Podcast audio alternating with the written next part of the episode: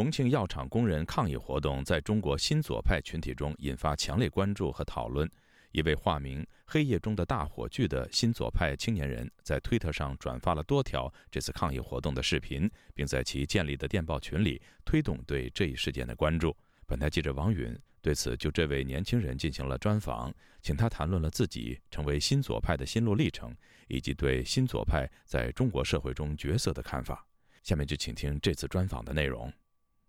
大火炬先生，您好啊。呃，我注意到您在推特的账号上说，您运作的是一个新左派的新闻平台。那您能解释一下，您为什么是一个新左派吗？啊，当然，这个前提是说你自己如何来定义这个新左派。我是如何成为一个新左派的话，我我原本的话实际上是一个就是粉红，因为墙墙内就是一直就是这个中国政府的推波助澜下，他民族主义情绪高涨，那我。经常看那个就是中国政府的这个广播电台，如新闻联播，然后观察者网等等，它里面每天都是报道这个外国多乱多坏，然后中国老百姓有多幸福。所以说在这种情况下，然后我就有那种极端的民族主义情绪，然后我就说一些这个，比如说要杀日屠美之类的这个呃比较纳粹的话，然后就被这个。社会主义者们给批判了，然后他们呢，呃，给我介绍了这个不少书籍，然后就是说我看了他们就给我推荐的书籍，就和历史，然后就会发现，就是现在中国政府他是完全背叛人民利益的。哪些方面让你印象特别深刻，让您呃认识到中国政府是背叛了人民的利益？呃，比如说他这个鼓吹这个就是。民族之间的这个互相对立，以及这个关于这个阶级矛盾，就是工人被剥削和压迫事实存在的情况下，这个鼓吹说这个呃资本资本家也是这个就是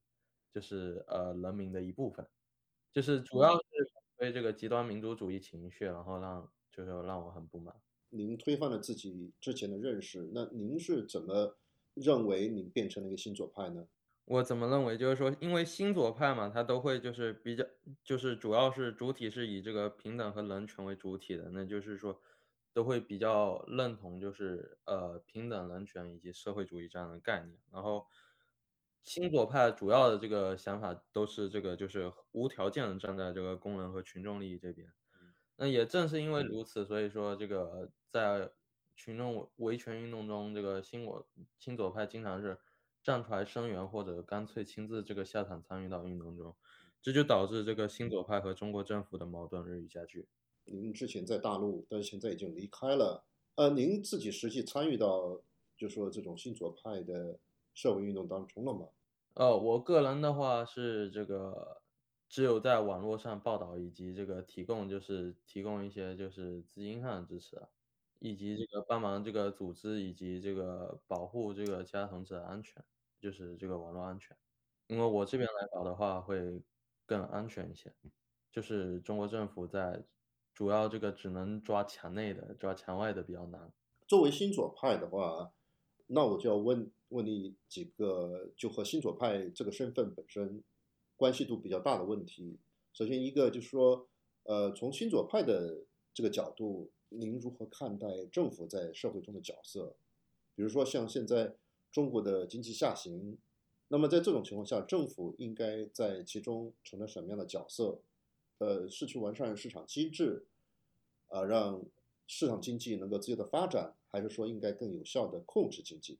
嗯，这一点实际上就是呃有点二元对立，就是一一方面是就是市场经济，另一方面是计划经济，但实际上这两点来说，并不能完全证明这是社会主义还是资本主义。因为资本主义也可以使用这个计划计划经济，就是比较极端的，就是这，比如说封建啊什么的，就是完全就是由这个一小撮人来控制经济的这种强权政治模式下，是会发生这种就是政府使用这个计划经济的这种情况。那计划经济这个并不是说国有就代表说这个呃全民所有制，国有很多时候是就是中国的国有制实际上是官有制。嗯，那另一方面呢，这个就是说市场经济的话，中国政府它是实际上是使用了这个市场经济，但它同时是这个市场经济是完全这个管理在这个党的控制下的，就是实际上是大资产阶级和官僚资产阶级融合在一起。那说，所以说这个政府它无论去承担什么角色，它都是代表这个党的官僚资产阶级以及大资产阶级的利益，它都无法真正的去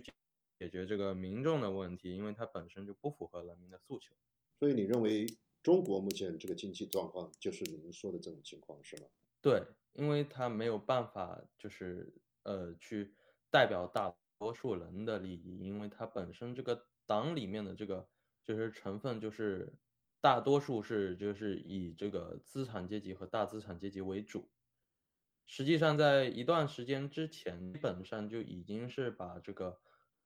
所谓这个他们号称的这个工人阶级领导政权，就基本上已经把工人阶级全部踢出去了。嗯，所以说在这个不管是在运动维权当中，还是在这个社会运动运动抗争当中，就是都可以比较清晰的看到，就是中国政府它的这个第一反应都是出来这个派警察来。这个呃镇压工人，或者换好听一点叫做维稳。那另外一个问题呢，也是目前，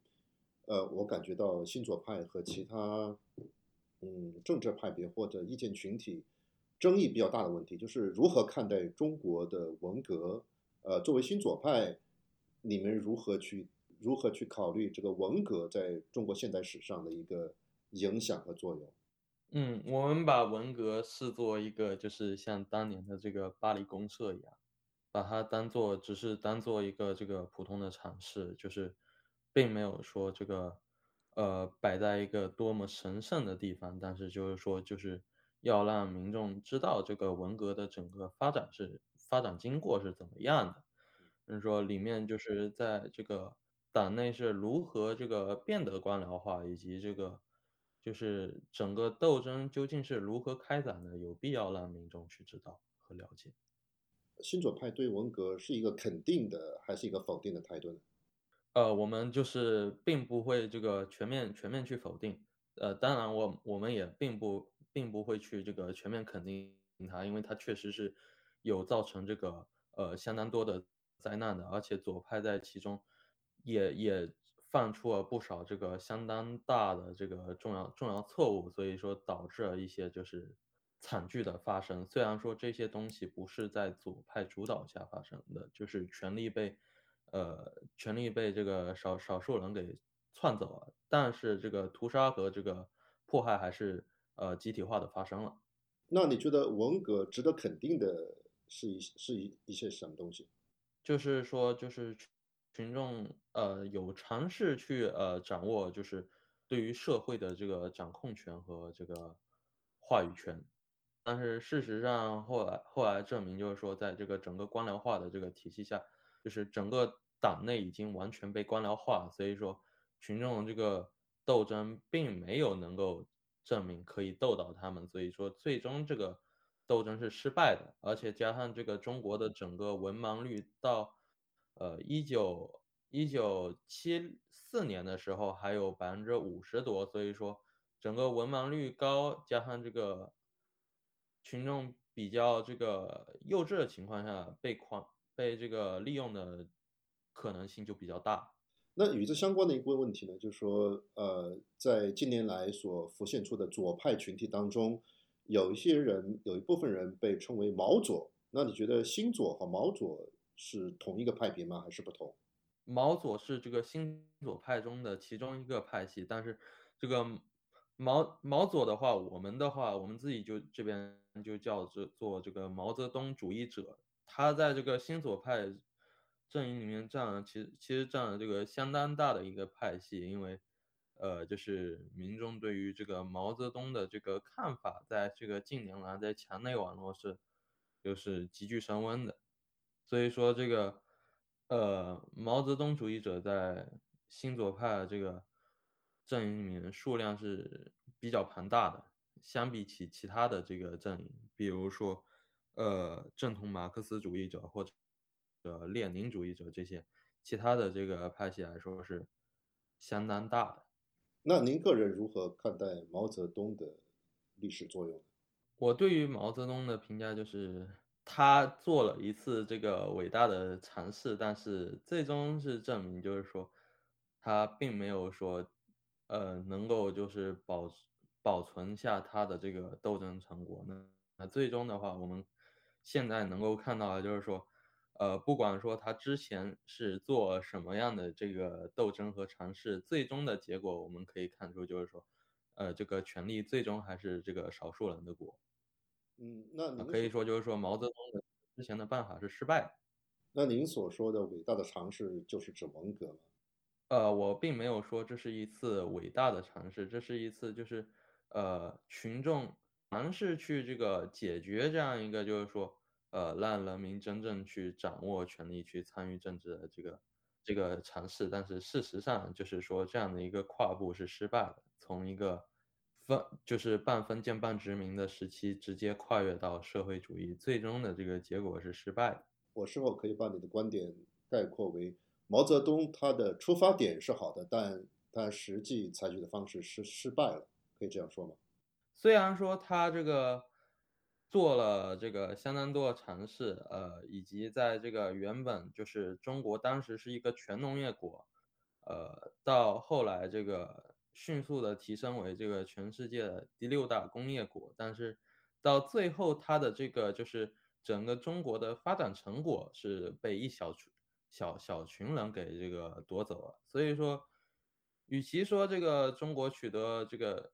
在毛泽东时代这个完成了所谓的这个全全工业化，不如说这个中国人民的斗争成果这个。农民通过这个血血汗来反哺这个工人所获得的这个工业化成就，在最后是被一小群人给侵吞了，就相当于说付之东流了。呃，您所说的一小撮人，就是指掌握权力的官僚，是这样的？主要就是官僚，主要是官僚和这个官僚资产阶级。好的，那我们回到现实问题，刚才基本上是呃，您对新左进行了一个解释。那么现实的问题是，呃，我我注意到您最近在推特上转发了很多重庆大渡口那个呃中原汇集药厂工人示威的视频，呃，我想您转发它也表明您是支持这些工人的运动的啊，这些工人的行动的，呃，您您能否从一个新左派的立场来解释一下您支持他们的理由？因为这个就是他们这些工人阶级，他本身就是受到了这个呃厂方和和政府的这个联合压迫的，那这个我作我作为一个新左派，就是说，呃，工人有投稿有求助，那我肯定是第一时间就是说会会予以回应的。我这个就是工人需要帮助，我不会置之不理吧？因为这是新左派的这个基本的这个常识，就是说这个我尽量站在这个群众群众运动和这个工人利益上。其实我们注意到啊，近几个月。呃，在中国有大大小小很多的抗议行动，呃，那么这些抗议行动其实有一个起点，呃，算是其中的一个重要的起点，就是北京的四通桥事件。啊，当时有一位呃，就是外界认为就是那个叫彭立发的人，在四通桥上拉出了横幅。呃，那么您作为一个新左派，您如何看待彭立发的这一举动？呃，就是尤其是对彭立发他在这个。那些横幅当中所表达的观点，您是认同的吗？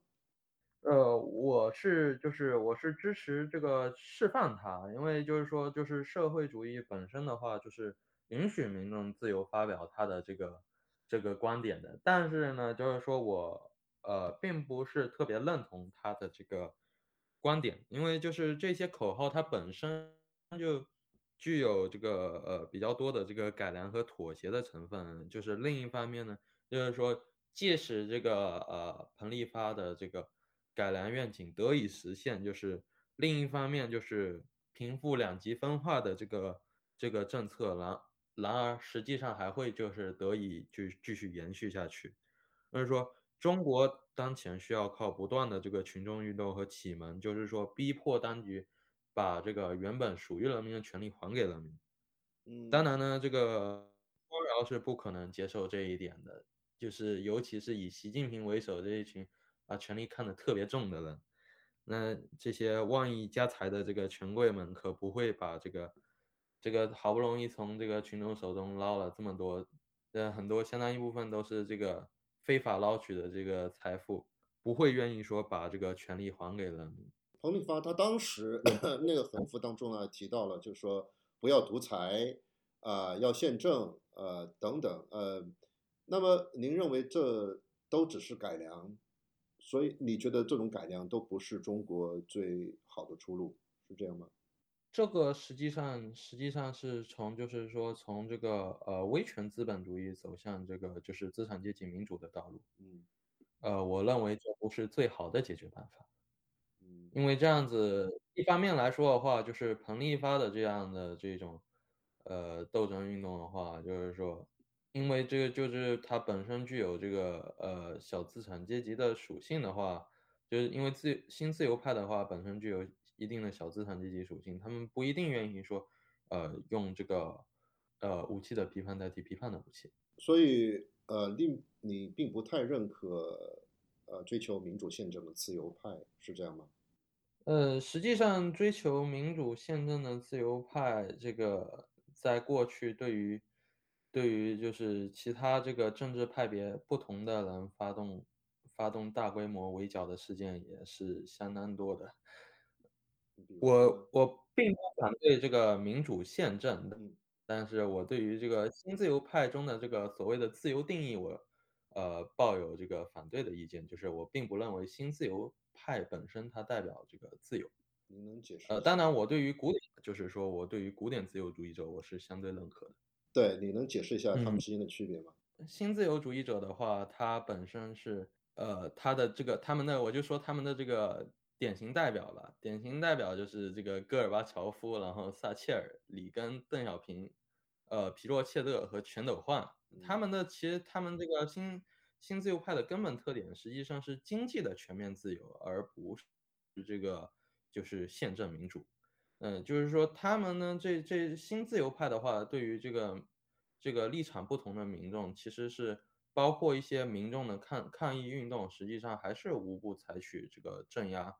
呃迫害的手段，比如说邓小平就用这个坦克来镇压这个工人和学生。那他们也并不能够就是真正意义上去愿意去接受其他的这个政治思潮。嗯，呃，你刚才提到了邓小平，你觉得是呃所谓的新自由主义派的一个代表，但是你也提到了撒切尔还有里根，但是撒切尔在英国，里根在美国，实际上他们所遵循的保守主义，呃，所坚持的呃一个也是宪政民主，所以你对他们也是不赞同的吗？嗯，并不赞同，因为他们实际上都是出动了，就是呃暴力的这个手段去这个镇压这个民众的，就是合法运动以及工人的这个就是合法权益去破坏。实际上这是完全不应该的。你说的 里根和撒切尔他们触动了国家暴力机器去镇压工人的反对，你能举一下例子吗？这个撒切尔用这个集体出动了这个英国英国皇家的这个骑兵去呃镇压这个抗议的民众的。所以你觉得撒切尔、里根他们都对对于工人阶级来讲都是不太友好的，是这样吗？呃，不太友好的，你可以看一下那个撒切尔死的时候，工人在那边开香槟。那呃，相对来讲，您说的这些都是属于所呃您所定义的新自由主义。那么对古典自由主义，您您你所认可的是什么呢？就是古典自由主义者的话，他们就是说，他们呃是真正的坚持了就是呃自由民主的观点，他们并不会说去，就是说去呃干涉其他的这个政治派别，或者说去迫害其他的政治派别。呃，他们对于这个群众的运动一直都是保持比较合理的这个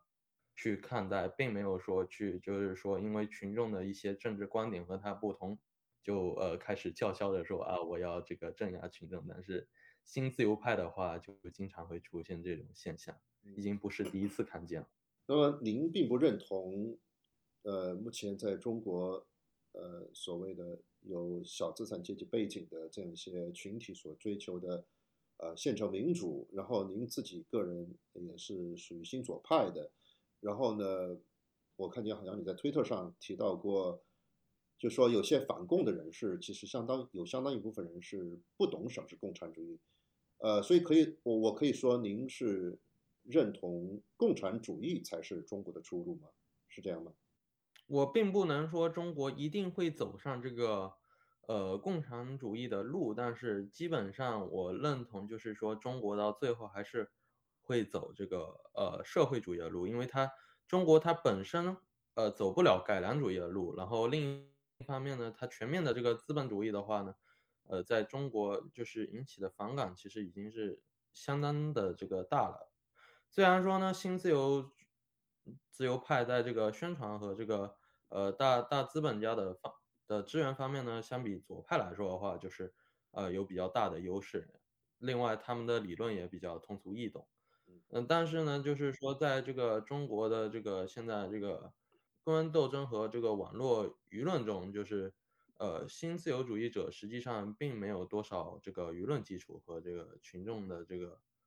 这个联系，所以基本上是突如其来的，就是呃一一小波人的这种吸金式的这种，呃，所以您认为呃，中国还是要走社会主义的道路，但是要改革过去的社会主义的的这个方向，我们。呃，需要避开过去的这个这个陷阱，就是说我们要避开，就是过去在社会主义中出现的这些呃错误。我们不仅要公开而且也要就是让民众承认，就是说过去的社会主义国家中确实发生了这些事，这些也是要民众公开来监督的。但是这里有个问题啊，就是说从二战以后，所有实行社会主义的国家都很失败。那您为什么认为社会主义还是行得通的呢？就像资本主义一样，和封建主义斗争时会出现反复性的倒退复辟。经济民主平等在今后是可以行得通的。我我们还是呃回到目前这个阶段，因为我们看到现在中国社会有很多不稳定的因素，呃，像重庆大渡口的这个工人抗议。呃，实际上同时期，像杭州还有其他地方也发生了工人为了维权而就是发起了抗议行动。呃，就外界有估计呢，在新的一年当中，随着中国经济的下行，有可能会发生越来越多的群体性事件。那么，您认为这个新左派群体在这些呃民众抗议的这过程当中能起到什么作用呢？呃，就是新左派的话，主要的作用是就是宣传播这个斗争的这个办法以及这个思想，然后科普这个过去的一些历史，然后另外呢，这个新左派是鼓励这个群众站起来去斗争以及维护自己的这个权利。在网络舆论方面呢，新左派在年轻群体的话是一直很受欢迎的。而且在中国的网络上也是一个就是随处可见的一个群体。那您说到就新左派要去传播斗争的斗争的手段，呃，要支持民众的抗议，但是我们知道中国目前是中国政府，它对于这种尤其是群体的抗议事件，它的前置是非常强烈的。正如你前面也提到，就是呃，他会派警察来打压这样的呃抗议行动。那就你觉得您的您对这样一种局面，你有什么建议呢？克服政府的打压，实际上主要还是要用这个，就是加强，就是说在一方面要这个，就是说按照这个我用这个之前，呃，就是社会主义者的这个说法来说的话，就是说，不管是革命的阶级还是反革命的阶级，那他首先要做的事情，肯定还是造舆论。只要说，就是说，在这个群众运动中，就是说，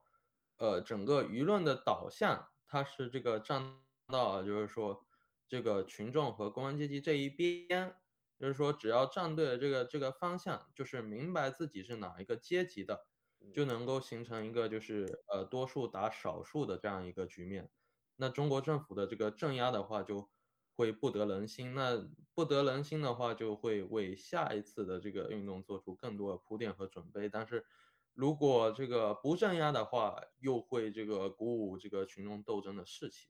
那您刚才提到，就是新左的思想在，尤其在年轻人当中是很受欢迎，呃，影响力比较广泛。那你能否估计一下，就是新左这一派在目前的中国民众或者是年轻人当中占的比例？你能否估计一下？新左派在中国目前总共，至少说从新左派这种泛左的群体来看，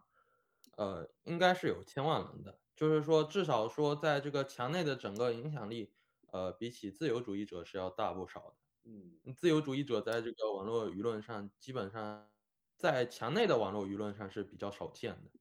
因为之前就是说，中国政府八九六四后是有这个集体一直在集体清剿这个自由派的。但是，呃，其实我前面之前跟你聊的时候，你也提到了中国政府是在围剿左派啊，呃，这个方面你具体是指的什么？他在不断的就是说阻止这个呃左派去发动这个群众去进行斗争，以及左派去宣传这个，就是去去揭露这个就是过去的这些历史方面的事情。因为说实话，这些很动摇中国政府的合法性，而且就是一旦说这个群众接受了这个新左派的这个理论，就相当于说跟现在这个中国政府就直接。划清界限了，所以说中国政府这个非常不愿意说就是新左派去占他的这个政治生态位，所以说他呃必须去打击，因为新左派的话也不愿意去接受就是说呃和中国政府的联合，因为新左派你知道的，就是他不认为中国政府它代表群众利益。那您能说一些具体的事件，呃，是标志着中国政府对左派的围剿吗？第一次的话是在文革后，文革后有一次叫做清理三类人，那是第一次这个对于左派的这个全体清洗。随后就是说，在这个整个呃法律层面上，也是出台一个，就是说邓小平出台一个呃反左大于反右的这样一个政策方针，直到这个后来呃八九过后没多久，就是。原本被抓的那三类人，大概被关了十几二十年后就放出来了。放出来后组成了，呃，老左派这样一个派系，他们重新开始在社会上运动，因为他们仍旧有一定的这个影响力，他们去这个宣传。嗯，在此之后呢，就是又开始了一波，就是类似于新的一波这个新资信社啊等等这种争论。嗯，但是到后来的话，就是等这个习近平上台的时候，他是把老左派给就是全部呃清洗下去了。呃，但是从另一方面来讲呢，这个新左派是在二零一五年登场的，但是在二零一八的时候，新左派他呃发起了一次这个比较大规模的这个冲塔运动，这个就是去发动这个家事工人运动，去推动这个。学生和工人的这个集体联合去这个组建工人的工会啊，这个随后政府也是意识到这个马克思主义对于这个政府的这个极大威胁，所以说就是清洗啊，这个习近平当局是清洗了全国的马克思主义学会，包括到现在为止，就是说中国政府仍旧就是保持对于这个呃左派的这个持续性扫荡。那这个基本方针还是这个反左大于反右。那这个怎么个防止法？实际上也是通过这个高强度这个呃网络搜查，包括一些监视和这个逮捕一些左派，尤其是就是行动起来的左派。那这个其实也可以举个例子，有个就是比较事实的例子，就是我亲身就是我亲身知道的，就有个我我认识的同志，他就是在这个中国的网络上就是。发表呃关于就是中国的当前的就是民众的这个阶级调查报告，那随后这个警方是火速啊火速上门就将将其带走，然后就叫叫他把这个文章删了，因为这个嗯警察说这个呃文字也有力量，我很难想象他们对于一份阶级报告的这个普通调研能够紧张到这一种程度。这个当中其实牵涉到一个对中国政府的目前这个中国政府的评价的问题，因为习近平上台以来，他很多的做法在外界看来是越来越左，而且甚至有人说是文革二点零版啊，这是一种评价啊。呃，我就想请请您来呃分析一下，习近平到底是在左转吗，还是一个什么样的变化？他表面上是就是对于这个新自由主义者来说，他是看起来是左，只是说他呃做一些类似于呃相当于说集体供销社啊，以及一些看起来就是说在过去使用过的一些呃做法。呃，因此被他被被判定为这个这个极左，但实际上他的这个本质代表的并不属于人民的利益，包括他所做这些这些呃集体供销社啊什么的，它实际上都是国有制或者官有制，它并不是一个全民所有制的一个这样的一个模式，它实际上都是官员和这个大资产阶级在掌控，并不是这个。民众亲自拥有了这些东西，就是生产资料，实际上是始终掌握在就是他们自己的手里的。不管换哪一个模式，实际上都一样。举个简单的例子，希特勒也，就是他也用的是这个整个就是国有制的道路。那难道就能说这个法西斯主义是极左吗？这个很显然是不是的。但是我这里想问，呃，问问一个就是和您自身的问题，您现在是在一个。西方的资本主义国家，那您作为一个新左派来讲，呃，您您从中国出来，而你认同的是新左的思想，你为什么要去一个资本主义国家呢？嗯，这个其实就是带有一个这个比较家庭的原因。另一方面来说呢，事实上应该肯定就是说，西方的这个资产阶级民主是要优越于这个呃当前的这个中国的这个整个资产阶级专政的这样一个。角度的，就是中国对于民众进行呃封锁行动和这个打击他们的这种群众运动，这实际上根本就不符合左派的任何的这个东西，甚至来说就是说，相对于就是你可以看这个类似于北欧瑞士这些国家，他们实际上在某种程度这种就是呃社民的话，社会民主主义的话，就是。比起这个中国来说，实际上是要左得多的，就是它真正在这个经济层面对于人民来说是左得多的，包括政治来说的生态来说的话，人民也拥有了更多的这个话语权。要看人民实际拥有什么，不能看这个中国政府说什么。呃，您现在所居住的这个国家，您个人的产业身份是什么？您认为你是属于工人阶级的一部分吗？嗯，我是学生。啊，您是一个学生，那么您学科背景是什么？学科背景，我之前是学这个计算机，现在转新闻学。啊，新闻学。那么，呃，您前面讲到了很多对新左派的理论上的认识，还有相关的，包括自由派啊等等。呃，那么，呃，对于目前中国新左派这一派别的代表人物当中，您比较认可的那些突出的论述者有哪些？您可以举。呃，几个例子吗？实际上是没有的，因为新左派很遗憾，他在中国现在基本上就是已经陷入了一种原子化的这个状态。就呃，二零一八的这个加加世工人运动后，中国政府就是清洗了这个整个整整整个国家的这个马克思主义学会，所以说整个新左派它是随之转入转入到全部转入到这个网络或者线下去打这个。要么去宣传，要么去这个农工以及这个和工人去科普一些这个知识，但是就是不能在明面上继续这么搞了。学术界有些人物，比如说像汪辉等人，还有比如像甘阳等人，他们被认为是新左派的，至少在学术界是代表人物。呃，您对这些人熟悉吗？了解吗？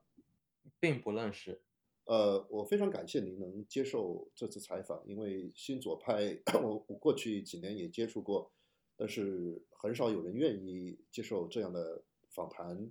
那么我感觉到啊，就是说，呃，现在国内的很多新生的左派成员啊，他们普遍对外国媒体都比较抗拒，呃，似乎是把外国媒体认为是敌对方。他们的这种想法背后是一种什么样的思想状态？这种这种情况主要是还是就是说，因为中国政府它本身是一直在这个围剿左派，你和这个墙内的左派，呃接触的话，嗯，他们是比较害怕的。包括实际上，呃，如果说你去采访一些这个新自由派，同样也会出现呃不少就是新自由主义者，因为这个害怕这个呃墙内舆论的这个审查而这个